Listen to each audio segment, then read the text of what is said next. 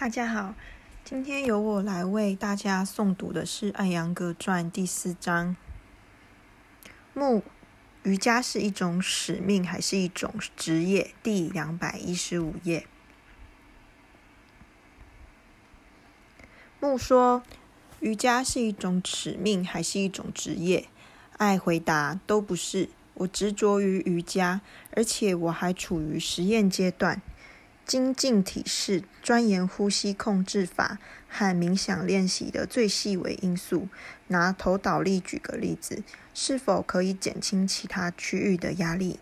我们能否保持体式的伸展，又不给脑细胞以压力？能否放松大脑？放松到什么程度？或者是在呼吸控制法中如何吸气，如何呼气？要去观察什么？我们要如何将手指放于鼻孔处，才能获得最大的收益？木说：“请告诉我们超自然冥想的技巧吧。”爱回答：“冥想就是冥想。我认为没有超自然冥想这回事。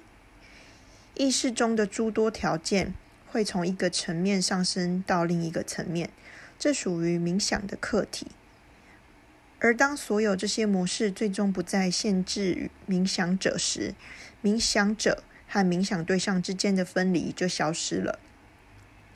冥想的姿势很简单，要么莲花坐，要么简易坐。眼睛要呈向头脑之源，脊柱保持挺直，大脑安静。莫问你对于在学校和大学里进行瑜伽教学是什么观点？对于这一教学项目在国外的开展，你又作何感想呢？爱回答：瑜伽教学理论与习练是非常棒的一个理想。不幸的是，在印度，我们总是颂扬过去而不顾当下，忽略了身体而一味的鼓励大脑，结果就是身心失衡和糟糕的健康状况。所以，为了快乐而健康的下一代，瑜伽应该要成为教育的重要组成部分。在此处，很有必要区分一下瑜伽和其他身体训练。其实，到底又有多少学生真的喜欢身体训练呢？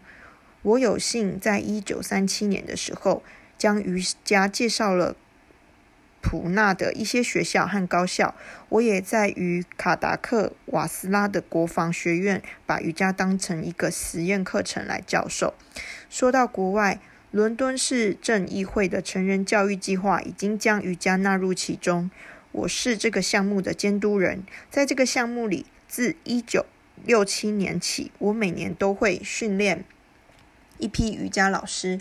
除非手持我颁发的证书，该系统中的课程不会接受任何老师。一九七一年七月，我的学生在英国成立了 BKS 艾扬格瑜伽学院，学院开始教授瑜伽。并且成为英国瑜伽教育培训老师。木问：瑜伽已经进入了国际范围，但是难道瑜伽不是印度专属的吗？爱回答：先生，有任何一门科学可以接受如此狭隘的观点吗？难道还存在着美国的电、俄罗斯癌症，或者是欧洲的结核病吗？瑜伽可能源自于印度，但它属于大家。不管你来自莫斯科、悉尼还是伦敦。瑜伽属于所有男人、女人，还有孩子，不论种族、肤色、性别、语言以及信仰。瑜伽有着许多的意义，但其中的目的是个意识个体宇宙意识的连接。从某种层面讲。瑜伽确实是一种国际性的思维方式、感受方式和生活方式。在当今这个都已经登月的时代，把瑜伽局限于一个国度，是在背弃宇宙意识。